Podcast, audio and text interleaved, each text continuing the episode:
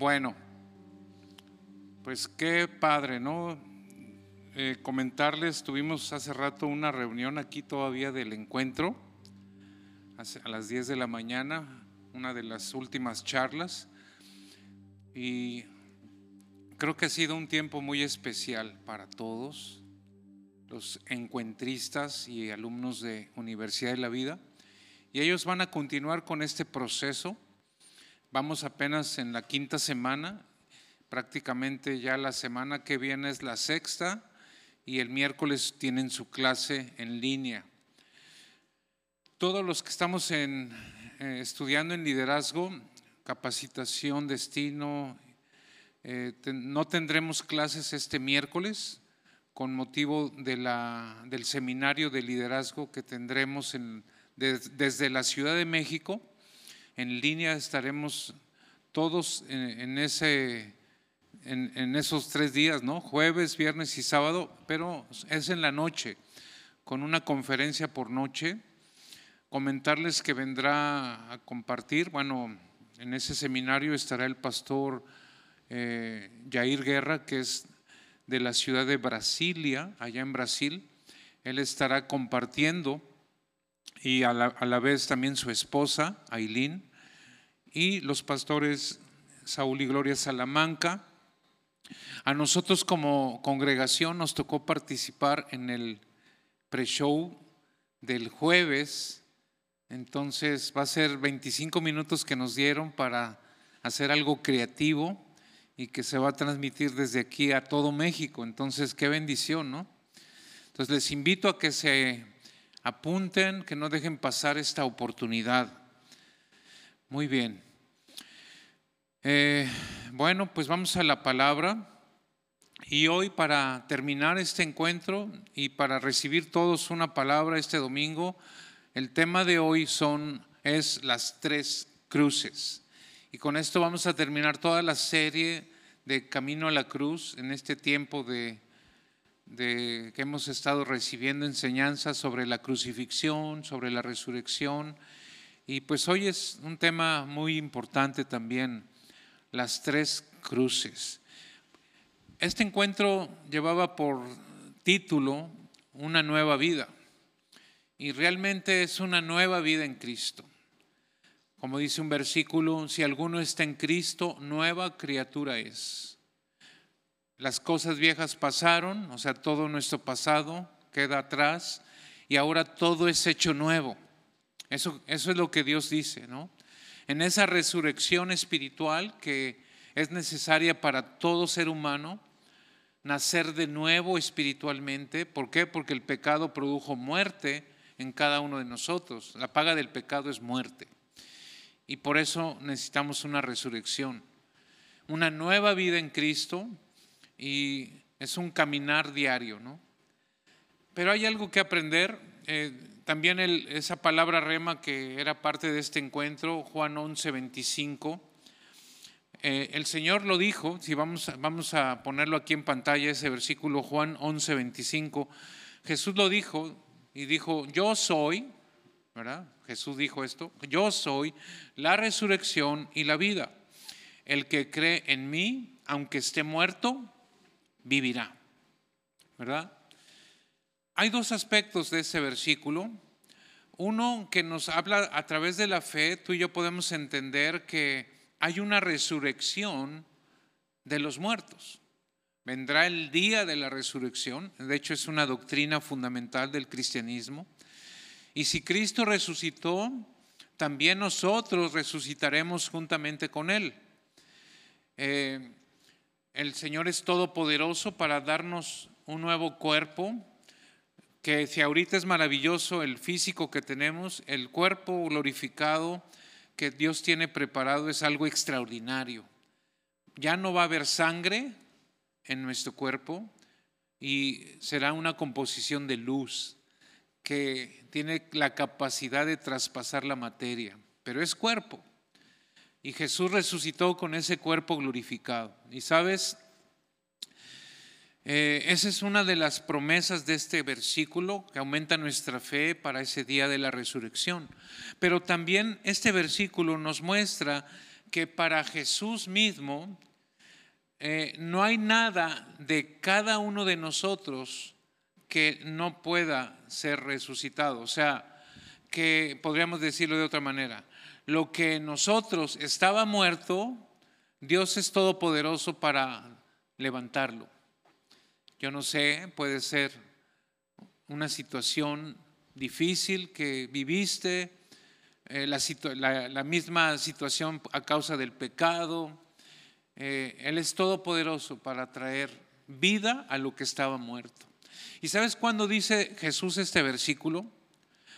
Eh, el pasaje, si tú lo ves de todo el capítulo, y, claro está en otros evangelios, pero aquí en Juan, lo dice cuando Lázaro estaba muerto y el Señor llegó ahí para resucitarlo.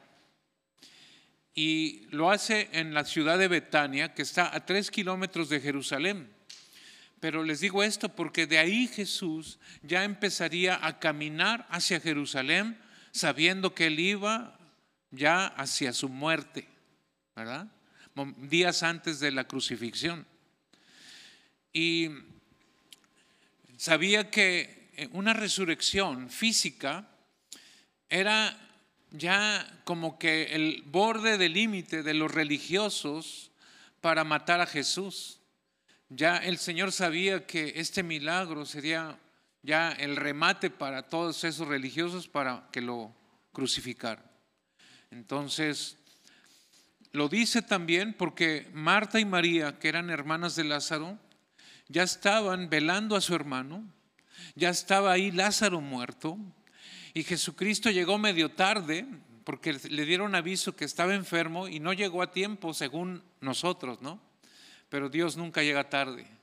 Y Él provocó esto para, para en ese momento manifestar su poder y traer una resurrección física en la vida de Lázaro.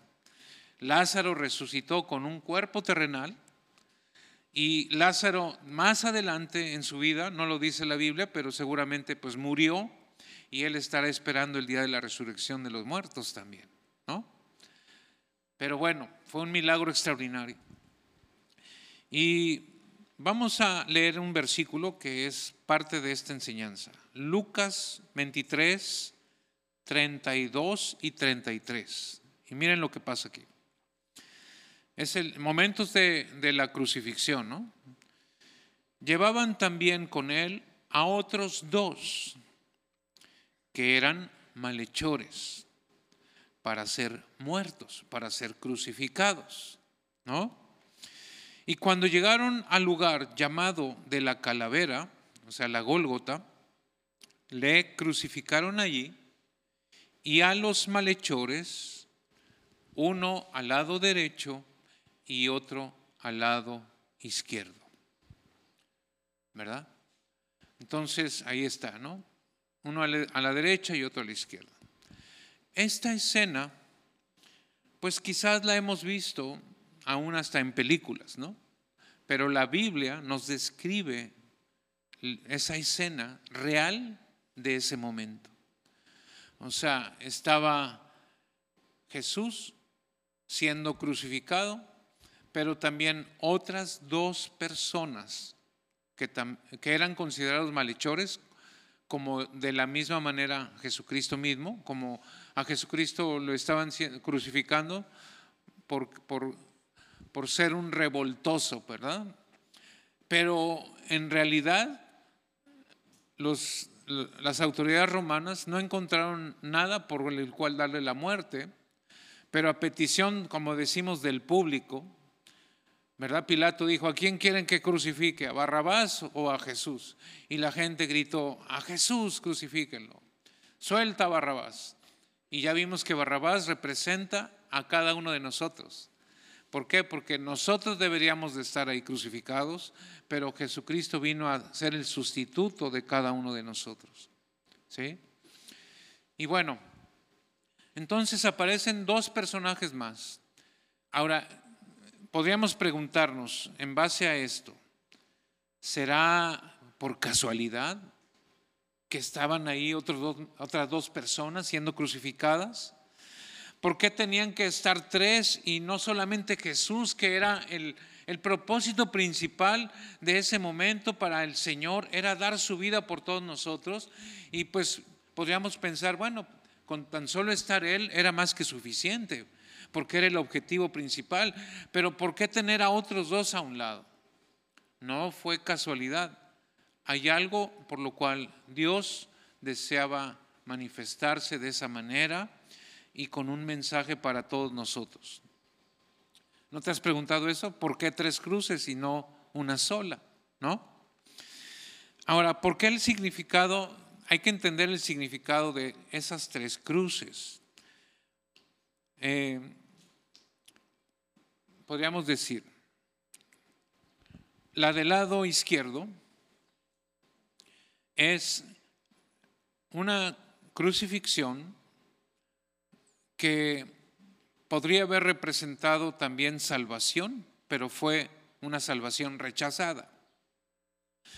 La de la derecha, también en ese momento había oportunidad todavía de arrepentirse y ese hombre lo tomó así. Vino una convicción sobre él y vino la salvación aceptada. Y la cruz del centro es en sí toda la expresión del amor de Dios por cada uno de nosotros para nuestra salvación. Es el símbolo de nuestra salvación. Entonces, las tres cruces nos hablan de salvación, una rechazada, otra aceptada y la de en medio en sí la salvación misma para todos nosotros. Eso podríamos decir de manera general y en ese tiempo pocas personas entendieron el por qué esas tres cruces. La gente que pasaba por ahí se dirigía más hacia la, la mirada hacia Jesús porque había sido algo diferente a lo cotidiano, a lo acostumbrado, porque en realidad no era un malhechor y que hacia ahí puesto en ese lugar. Los otros era tan común y tan cotidiano ver crucificados, diario, diario había crucifixiones, ¿no? A todos los que se rebelaban en contra del imperio romano eran crucificados. Entonces era algo común. Y por eso la atención se mostró más hacia el centro, hacia Jesús. Inclusive puede haber un conferencista, un predicador que, que se base más en el centro, que es la cruz ¿no? de Jesús, pero ignorar o, no sé, no entender plenamente lo que es las dos cruces que están a los lados.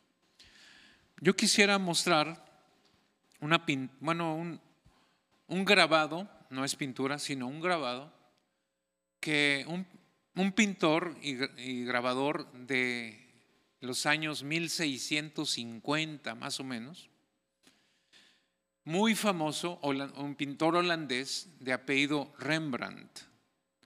Yo creo que hemos visto algunos cuadros de él y vamos a ponerlo aquí en la pantalla y allá en sus casas también ahorita que nos la puedan poner, pero es un cuadro representativo de ese momento y que este pintor, a través de investigar y leer la palabra de Dios, llega a, escenificar este momento de alguna manera. No quiere decir que haya sido así, pero me impresionó, ¿verdad? Ver esta imagen. Y bueno, a ver si la podemos poner, ¿no?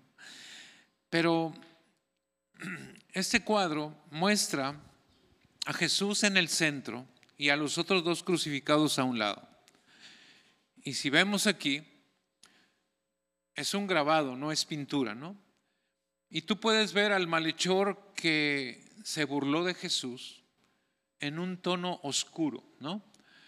El que se arrepiente y recibe esa convicción de pecado y de arrepentimiento, y que en un momento Jesús le dijo, de cierto te digo que hoy estarás conmigo en el paraíso, tiene un nivel de luz. Entonces, esta imagen es muy clara de entender que ahí en la cruz Jesucristo estaba demostrando a todos los que estaríamos hasta el día de hoy recibiendo este mensaje de que hay oscuridad y que hay luz y que la oportunidad de salvación está para todos los que quieran, pero que tenemos libre voluntad para escoger. Escoge entre la vida y la muerte. El Señor no te va a obligar. Él simplemente te va a decir, ¿verdad? Y tú tienes la voluntad para escoger. Claro, la convicción de pecado y de arrepentimiento que provoca el Espíritu Santo de Dios en tu corazón para traer salvación. Y vemos a Cristo ahí en el centro. Este pintor hizo otras obras extraordinarias. Estaba eh, leyendo que una de, sus obras también muy conocidas es La tempestad de Jesús en la barca con sus discípulos. Y es una escena impresionante en el mar. ¿Y que creen? Que esa pintura se la robaron de un museo. Entonces hoy está en un lugar desconocido, ¿no? Pero es una obra muy famosa y ha de ser muy costosa, pero está perdida el día de hoy. Y bueno, eh, ¿Qué nos dice todo esto? Primero, para Dios solamente hay dos clases de personas, podríamos decir, en este mensaje espiritual, ¿no? Y podríamos decir o representarlo en esas dos figuras, del lado derecho y del lado izquierdo. Podríamos decirlo de esta manera. Hay gente que está perdida y gente que está siendo salvada. Gente que eh, está perdida y que si sigue con un corazón endurecido, seguirá perdida. Y gente que en un momento dado su corazón se ablandó y aceptó a Cristo como su Señor y Salvador, entonces es gente que está siendo o es salva hay pecadores y hay santos. El hecho de que tú y yo, al abrir nuestro corazón a Jesucristo, ahora seamos santos, no quiere decir que seamos perfectos. La palabra santo en, sí quiere decir apartado. Es una palabra común. O sea, yo puedo tener un plato para mi perro, exclusivamente para mi perro, ¿verdad? Y yo creo que ninguno de los que tienen perro usan el plato del perro para comer con flakes, ¿verdad? Simplemente es para el perro. Entonces ese plato es un plato santo, porque está apartado para un uso, ¿no? Para el perrito. Entonces la palabra santo quiere decir apartado y ahora en Cristo tú y yo somos santos, hemos sido apartados para Él. Ahora, que de, de ser santos, el Señor quiere llevarnos a ser santificados, que eso no es algo instantáneo. El ser santo sí es algo instantáneo, porque el Señor te aparta en ese momento que tu corazón se quebranta. Es por eso el pecador que se arrepiente, que el Señor le dijo, hoy estarás conmigo en el paraíso. Pero ser santificado es un proceso que podemos llamar proceso de santificación, donde el carácter de Cristo cada día se va formando más en ti, cada día te vas pareciendo más a Él lo decíamos hace rato, por los frutos del Espíritu Santo. Y entonces los pecadores que permanecen en oscuridad y los santos que ya están en, la luz de Cristo, ¿verdad? Que Él nos está alumbrando. Ahora, es por gracia que tú y yo somos santos. No es porque yo me haya portado muy bien, no es porque le haya echado ganas, no es porque haya sido mi propia justicia, no. Simplemente por la gracia de Dios, ahora soy santo. podemos seguir enumerando dos tipos de personas. Hay enemigos de Dios y hay hijos de Dios. Tú y yo ahora somos hijos de Dios. Esto quiere decir que no todo el mundo es hijo de Dios. Hay, gente que te dice, no, es que tú y yo somos hermanos porque todos somos hijos de Dios. No. Hijo de Dios es solo aquel que ha nacido de nuevo espiritualmente. Mientras tú no has nacido de Dios, no eres un hijo de Dios, eres un enemigo de Dios. ¿Sí? Eh, eres una criatura de Dios porque Dios te creó. Tanto Dios creó al santo como al pecador todos hemos sido creados por Dios. Entonces somos criaturas, pero cuando tú te conviertes a Cristo, te conviertes en un hijo de Dios. Entonces son dos tipos de personas, ¿verdad? Enemigos de Dios o hijos de Dios. Y así podemos seguir enumerando dos cosas, dos malhechores que representan dos destinos el que está en tinieblas, el destino eterno, porque también hay una eternidad en oscuridad, el destino del infierno. El destino de la otra persona es el cielo, ¿verdad? La presencia de Dios, la luz.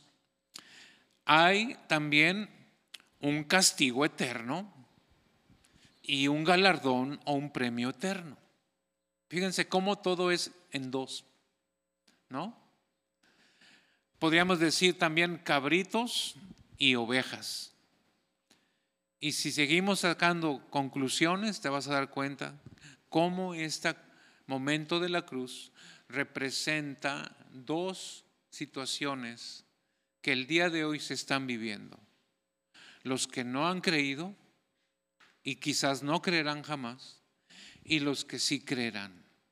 Ahora, ¿cuál es la voluntad de Dios?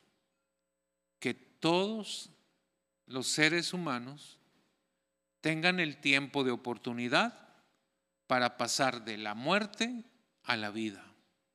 Esa es la voluntad de Dios. Porque Dios en su corazón desea que nadie perezca, sino que todos procedan al arrepentimiento.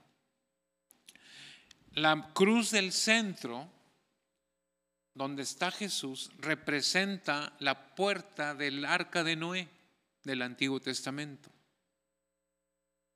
Esa puerta del arca era una sola puerta, no, no, tenía más puertas, una sola, por donde entró Noé y toda su familia y todos los animales que subieron al arca. Esa puerta estuvo abierta hasta que subieron todos los que deberían de haber subido y de repente se cerró la puerta y empezó el diluvio. Hoy, eso fue en ese tiempo una sombra de lo que hoy estamos viviendo. Hoy la puerta de salvación está abierta para todo aquel que crea en Él. Dios no hace acepción de personas, ¿verdad? La salvación está para todos de manera gratuita. Y Tú y yo tenemos que entrar por esa única puerta, no hay otra puerta. Jesucristo es la puerta de nuestra salvación. En ningún otro hay salvación, ¿no? Solo Cristo es el único y suficiente Salvador. Entonces, la puerta hoy está abierta. Ya entendimos que para Dios solamente hay dos clases de personas Fíjate lo que nos muestra un versículo. Vamos a leer Lucas 17, 36. Lucas 17, 36. Dice, dos estarán en el campo. Uno será tomado y otro dejado. O sea, no quiere decir que vaya a suceder literalmente así, pero esta es una muestra de cómo habrá personas que rechacen la salvación y habrá personas que acepten esa salvación. los que la rechacen serán dejados, los que la acepten serán tomados. ¿Sí? Esa es la gran diferencia. Entonces, dos caminos. Hay dos caminos que seguir en este mundo. El camino de la oscuridad con C minúscula. Esos caminos que llevan a la muerte y a la destrucción. Esos caminos que al hombre le parecen derechos, pero realmente no tienen nada de derechos. Son caminos torcidos y que llevan a la destrucción. Pero hay un camino con C mayúscula. Es un camino que lleva a la eternidad y se llama Jesús. Jesús lo dijo, yo soy el camino, la verdad y la vida. Y cuando hablo del camino que lleva el mundo, lo hablo con C minúscula. Cuando hablo del camino que lleva a Dios, lo hablo con C mayúscula. Los discípulos de Jesús eran conocidos como aquellos que estaban en el camino, en ese camino, pero la Biblia lo escribe con mayúscula. ¿Sí? También cuando la Biblia se refiere a Dios, nos habla de dos tipos de dioses. El Dios con D minúscula, de, las tinieblas, el Dios de este mundo, que es Satanás, y el Dios con D mayúscula, que es nuestro Dios todopoderoso. Entonces, nunca escribas a nuestro Dios con D minúscula, porque es referencia al Dios de este mundo. Dios, para hablar gramaticalmente, Dios escribe con D mayúscula, nuestro Dios todopoderoso, el único Dios verdadero. Wow. Otra cosa que aprender. El ladrón, eh, bueno, los dos ladrones, ¿no? No podían hacer absolutamente nada al igual que Jesús. Estaban clavados en sus manos. El clavo entró por este, esta parte, ¿verdad? Entre los dos huesos que pasan aquí, provocando un dolor. O sea, si te han dolido las muelas, o si has tenido mujer un dolor de parto, que es, yo no lo puedo decir, ¿no? Pero ha de ser algo impresionante, ¿no? Pero este dolor que te traspase nervio es algo impresionante, ¿no? Aparte de todos los dolores que sufrió Jesús, ¿no? Estaban clavados sus pies y amarrados. Entonces no podían hacer nada los crucificados no podían esforzarse de alguna manera para hacer un mérito personal o a su favor. Eso es lo que quiere decir esto. No hay nada que tú y yo podamos hacer en nuestra propia justicia. No hay nada que tú y yo podamos hacer para obtener el cielo, para obtener el perdón de nuestros pecados. Nada podemos hacer nosotros. Si has querido hacer tú una labor, ¿verdad? Una buena obra para ganarte el cielo, de nada te va a servir, porque tú estás crucificado. Tú no puedes moverte para ningún lado. Tú no puedes hacer ningún esfuerzo en tu, en tu propia fuerza. Estás incapacitado para hacerlo. Estás inmovilizado. Eso representan esas dos cruces. Pero ¿cuál fue la gran diferencia, no? O sea, ninguno de los dos podía caminar, ¿no? Ninguno de los dos, bueno, los dos estaban crucificados, al igual que Jesús. Pero sabes, había dos cosas que no estaban inmovilizadas. Había dos cosas que son suficientes para recibir tu salvación. ¿Y cuáles son? su boca y su corazón. Su boca y su corazón. Vamos a leer un versículo. Romanos 10, 9 y 10. Romanos 10, 9.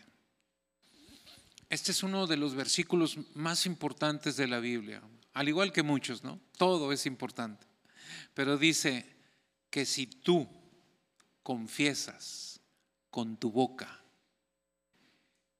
que Jesús es el Señor y creyeres en tu corazón que Dios le levantó de los muertos, serás salvo. Serás salvo. Serás levantado. Serás resucitado. Serás limpiado de toda tu pecado. Recibirás la vida eterna. Fíjate, el pecador que se arrepiente estaba totalmente incapacitado, pero de su boca salió esto. Acuérdate de mí cuando vengas en tu gloria. De hecho, también le dijo al otro crucificado, oye, tú y yo estamos aquí pagando nuestra pena, pero ¿por qué te burlas, no? De, del que está en el centro, que nada tiene que ver en esto. Y luego le dijo a Jesús, acuérdate de mí, Señor. Con toda humildad le dijo, porque su boca estaba libre para confesar. Pero también se estaba reflejando lo que en su corazón había.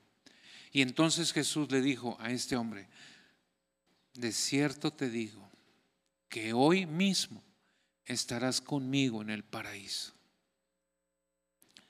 para que se den una idea de los tiempos.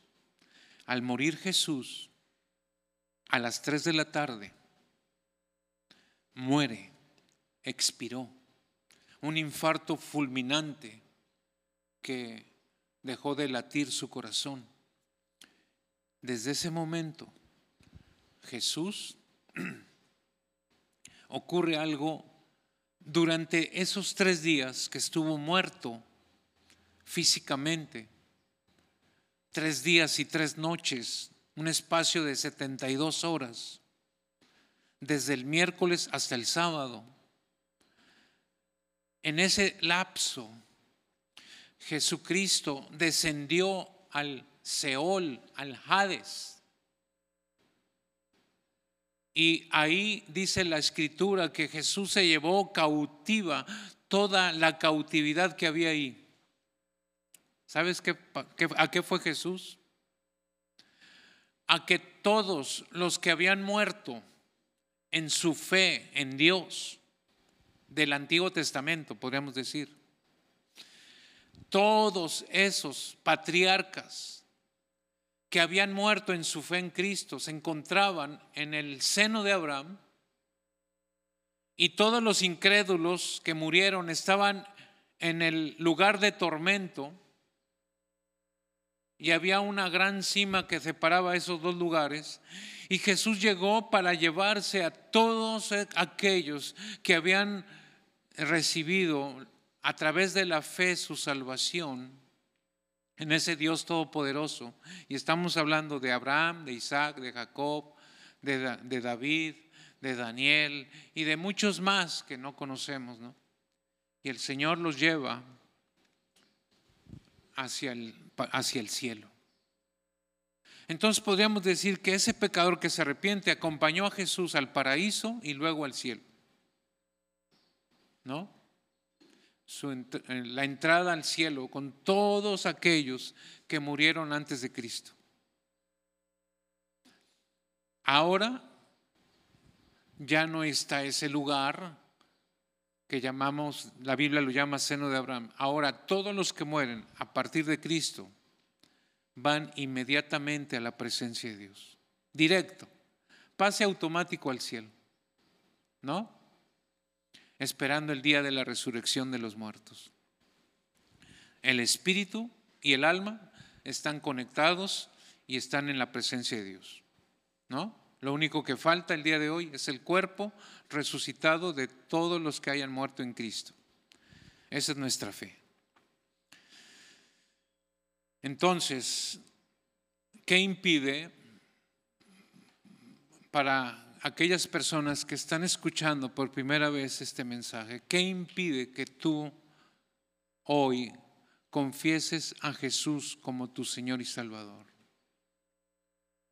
Quizás estás atado a una vida de pecado. Quizás tu corazón está tan endurecido que está demasiado duro para abrir tu corazón a Jesús.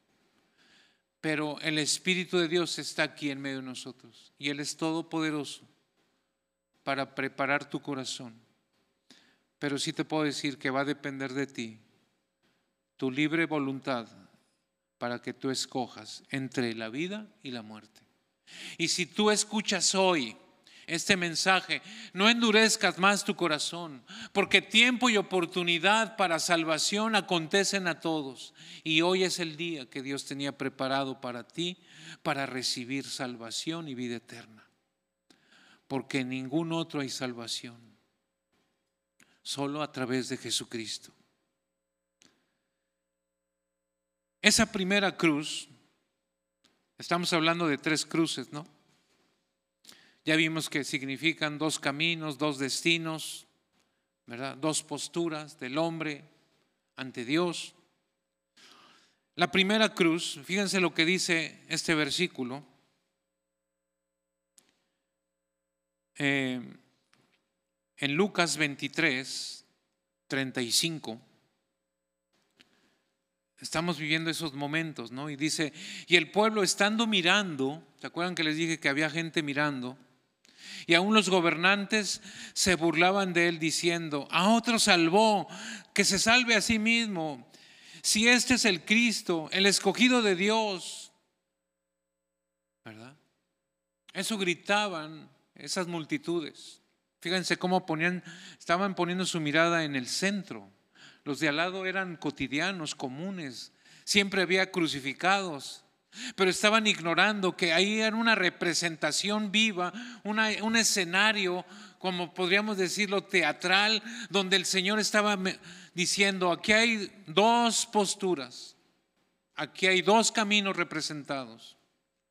¿En cuáles, ¿A cuál quieres ir tú o en cuál estás tú? ¿No? Entonces, hoy en día para muchos la cruz de Jesús es para burlarse, para reírse, para atreverse a decir, esas son cuentos, eso nunca sucedió, una total incredulidad. La primera cruz. La segunda cruz.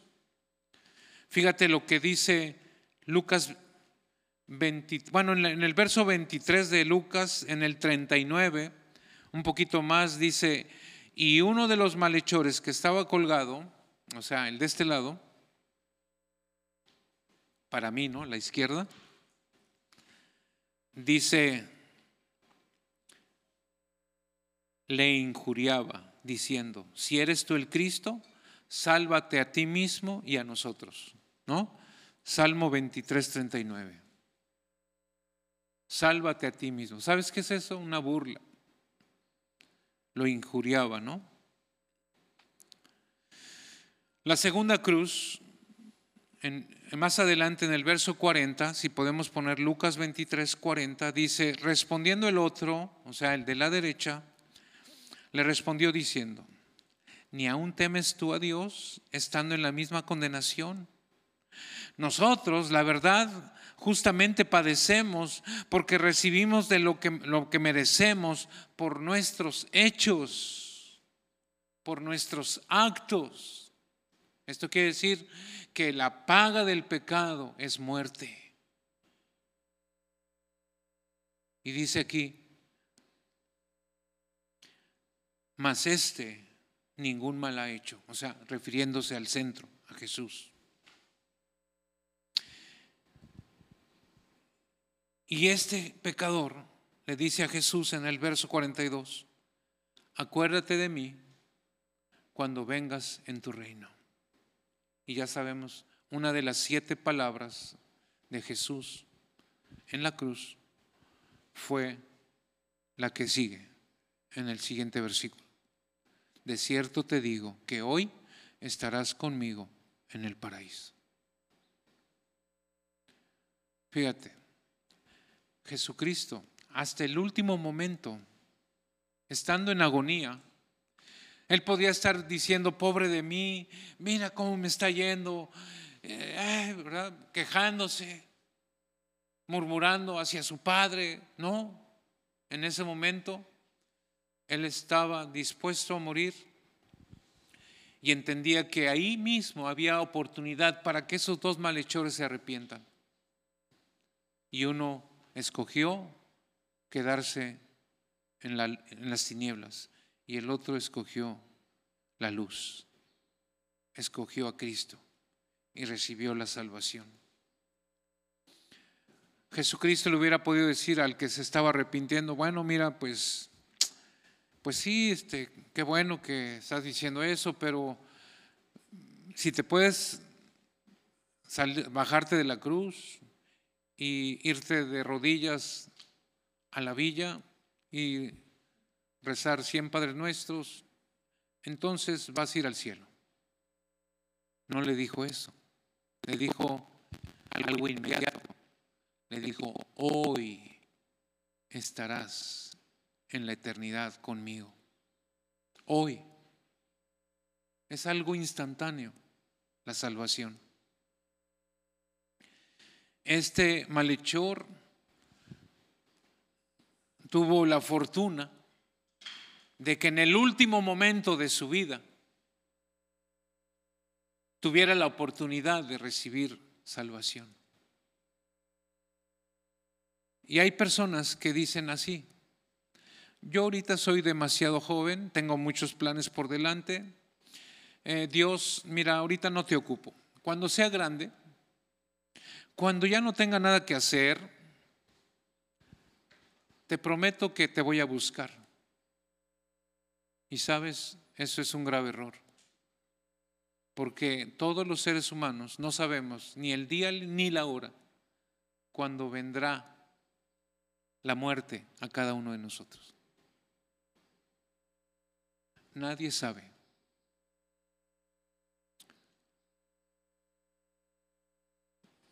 En el tiempo de antes del diluvio, la gente decía, comamos y bebamos porque mañana moriremos. Es como decir, el Señor tarda en venir. Es como criticar a, Noé y decirle, mira loco, ¿qué haces ahí haciendo esa barca tan grande? Aquí ni siquiera hay mar. Además, nunca ha llovido. Nunca había llovido sobre la tierra antes del diluvio. Entonces era una locura lo que estaba haciendo Noé. La gente lo criticaba, la gente se burlaba de él. Y le decían, pobre loco, ¿quién sabe qué está haciendo ahí? No tiene ningún sentido. Y esa es la predicación de la palabra, es una locura. Pero sabes, ese día del diluvio llegó y cayó millones de litros de agua. Del cielo y de la tierra brotaron agua. Se inundó toda la tierra y murieron todos los que no creyeron. Y fueron rescatados los que creyeron. Noé y toda su casa. Y gracias a eso se preservó la humanidad, dando Dios una nueva oportunidad y dejando como señal el arco iris. Porque como nunca había llovido sobre la tierra, salió un arco iris como un fenómeno natural que representaba algo espiritual. ¿Verdad? Y la tercera cruz, el centro, ¿verdad? Jesús mismo. Vamos a terminar leyendo Juan 3, 18. Juan 3, 18.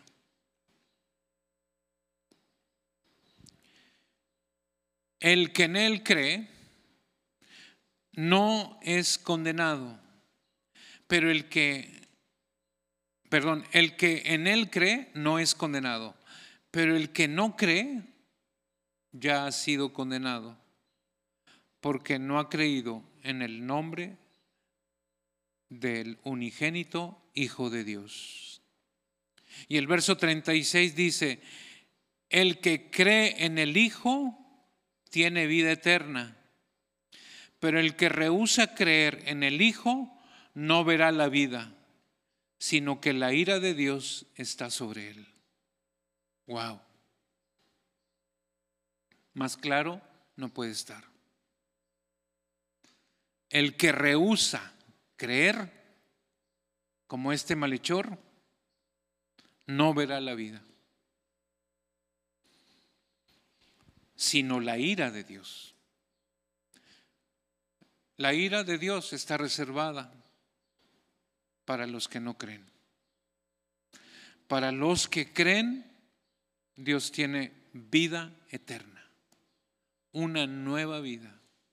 ¿Sabes? La vida eterna no es meramente cuando tú mueres. ¿Por qué digo esto? Porque la vida eterna comienza desde el día que tú abres tu corazón a Jesucristo. Desde ahí comienza. Claro que continúa después de la muerte, porque es eterna. Pero desde el momento que uno abre su corazón a Jesucristo, ahí comienza la vida eterna, porque se refiere a la calidad de vida que Dios quiere darnos, conforme al modelo original que Dios había preparado. Una vida plena, una vida abundante, y eso no quiere decir que sea aburrida. La vida en Cristo es la vida más alegre. Sabes, Jesucristo no era una persona aburrida, que así como con cara de tristeza y, a ver, pues no, Jesucristo era una persona alegre. Yo me imagino a Jesús hasta contando chistes con sus discípulos, ¿no? O sea, tenemos a veces una idea muy equivocada de Jesús. Claro, es Dios mismo. Y Él tomó forma de hombre. Se identificó con nosotros en nuestra necesidad y en nuestro dolor. Y lo hizo por ti, por ti, por ti y por cada uno de nosotros. Entonces, hay un camino angosto y un camino ancho, ¿verdad? ¿En qué camino estás andando en este momento? El camino ancho es como un freeway donde van muchos. Y ahí van, ¿no? Y en ese camino ancho, a lo bueno se le está diciendo que es malo. Y a lo malo se le está diciendo que es bueno está totalmente distorsionado. Es un camino oscuro que lleva a la destrucción. Y hay muchas salidas en ese camino ancho. La salida del suicidio, la salida de la depresión, la salida de la soledad, ¿verdad? Pero sobre todo hacia la muerte. Y el camino angosto es un camino por donde es tan angosto que podríamos decir es algo que Dios ha preparado y establecido, que es verdad, que no hay mentira ni error en ese camino y que es un camino seguro para llegar a la misma presencia de Dios. Entonces, a partir de este día, todos los que están cursando Universidad de la Vida y que están en este encuentro, ya están empezando a entender que este camino con C mayúscula apenas está empezando y que el Señor va con ustedes todos los días en este caminar. Igual todos nosotros como iglesia. Y quiero terminar con este versículo. Primera de Reyes 19:7. En la NTV, si lo pueden poner, la nueva traducción viviente de, de vida o viviente, no sé, NTV, dice, Primera de Reyes 19:7, dice, entonces el ángel del Señor regresó, lo tocó y le dijo, levántate y come un poco más. De lo contrario, el viaje que tienes por delante será demasiado para ti. Esto es una palabra para todos. El Señor te, resucita espiritualmente y te dice, levántate porque largo camino te espera en este caminar diario. Pero aliméntate, ¿verdad? Come, porque el viaje es largo y si no te alimentas puede ser demasiado para ti. Por eso Jesús dijo, no solo de pan vivirá el hombre, sino de toda palabra que sale de la boca de Dios. Yo soy el pan de vida, dijo Jesús. Vamos a ponernos de pie ahí en nuestro lugar y ahí en casa, todos los que están ahí reunidos como familia.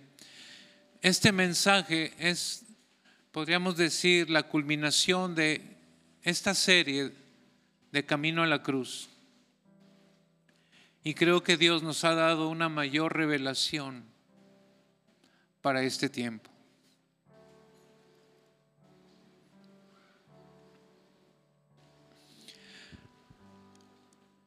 Yo les puedo asegurar que hay una guerra espiritual. El enemigo hoy se ha levantado para llevar más almas al infierno. Y su voluntad, la voluntad de Satanás es robar, matar y destruir. Y Él quiere impedirte a ti que camines en el camino del Señor. Él sabe que será tu libertad y lo que Él quiere es mantenerte en esclavitud. Hay personas que aún en este proceso de encuentro han estado luchando. El enemigo tratándolos de llevar de nuevo a su vida pasada. ¿Por qué? Porque esto no es un juego. Esto es una guerra espiritual. El reino de los cielos sufre violencia y solo los violentos lo arrebatan. Eso quiere decir que el enemigo está atacando a la familia, el enemigo está atacando a la persona. Él quiere llevarse a más personas al infierno. Pero sabes, en este tiempo la Biblia lo dice, que donde abunda el pecado, sobreabundará la gracia. O sea, esto quiere decir que cada día la gloria de Dios se manifestará con mayor poder para traer salvación y vida eterna a los que están en tinieblas. Y yo les puedo asegurar que mayor es el que está en ti que el que está en el mundo. Que Satanás ya ha sido derrotado en la cruz del Calvario que Satanás ha puesto bajo, ha sido puesto bajo los pies de Dios. Que el enemigo no tomará ventaja. Y hoy es el día de tu liberación. Si tú hoy quieres abrir tu corazón a Jesucristo, yo creo que este mensaje es muy claro para aquellos invitados que hoy tenemos en este día. Y tú tienes que dar un paso.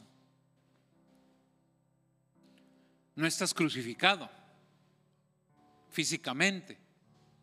Y puedes venir aquí y usar tus pies para pasar aquí al frente y hacer una oración de fe, confesando con tu boca y creyendo en tu corazón que Jesucristo es el camino, la verdad y la vida, y es tu único y suficiente Salvador.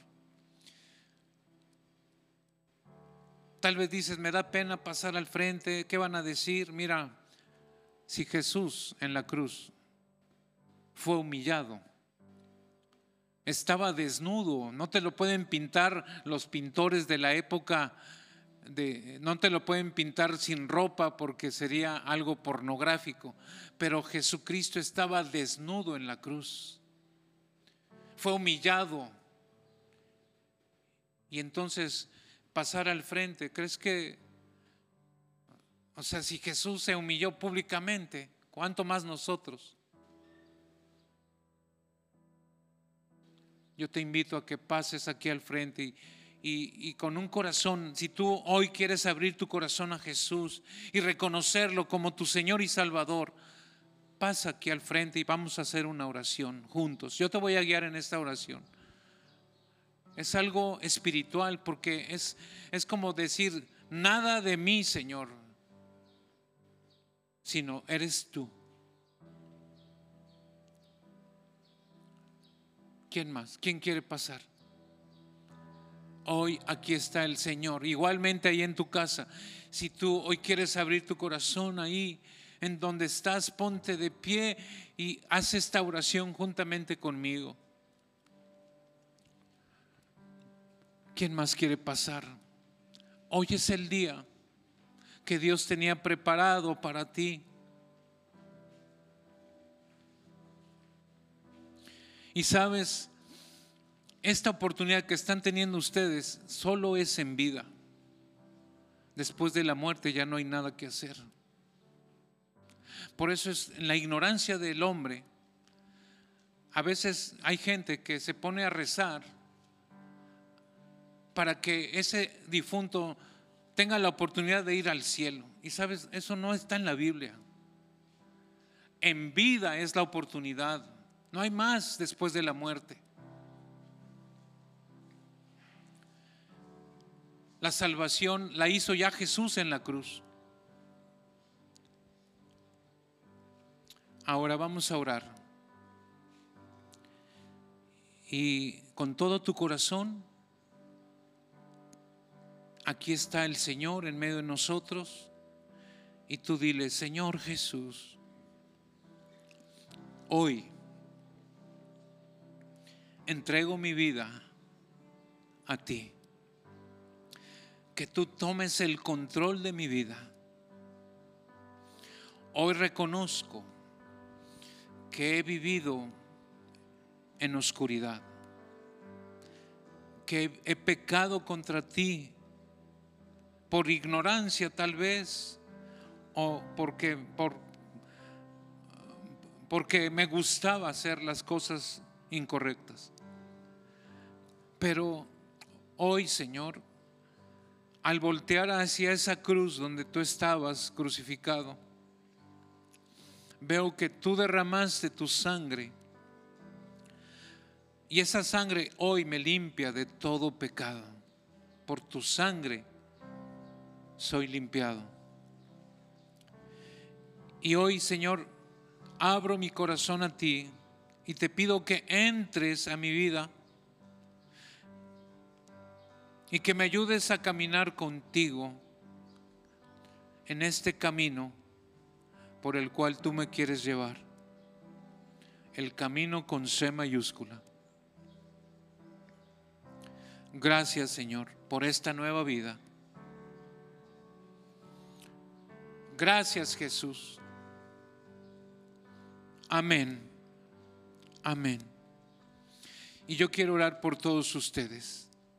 Padre, gracias por cada uno de estos jóvenes, por cada una de estas hombres, mujeres. Yo te pido, Señor, que de aquí en adelante nada los pueda separar de ti, de tu amor, y que ellos se mantengan firmes en esta decisión tan importante, que será la decisión más importante de su vida Y Padre, que pongas en ellos esa hambre de ti, esa sed de ti, para tomar el pan de vida y tomar el agua de vida que solo tú nos puedes dar. Los bendecimos en tu nombre, Señor, y declaramos que ellos llegarán a ser hombres y mujeres conforme al modelo original que tú los creaste. Amén. Amén.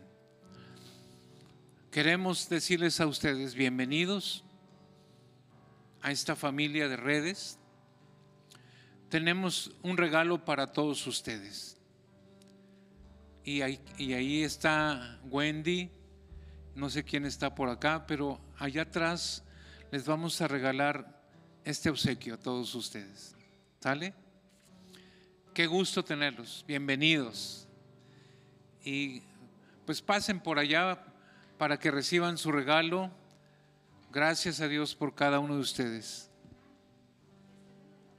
Ah, bueno, después de la alabanza les daremos un libro a cada uno de ustedes y vamos a acomodarnos para despedirnos con gozo, con júbilo. No, acabamos de ver un milagro extraordinario. ¿Cuántos están gozosos?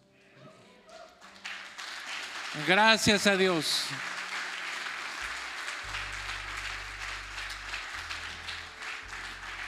Y miren, para considerar a los que se quedaron afuera, allá afuera en la jardinera hay unas personas bienvenidas.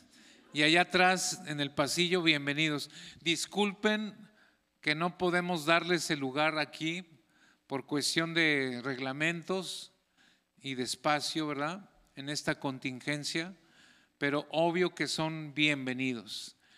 Bueno, pues vamos a despedirnos con gozo, con júbilo. Quiero agradecer a todos los encuentristas que terminaron hoy su encuentro y que continúen hacia adelante. Y también agradecer a todo el equipo de alabanza, de producción, que estuvieron esforzándose durante estos días.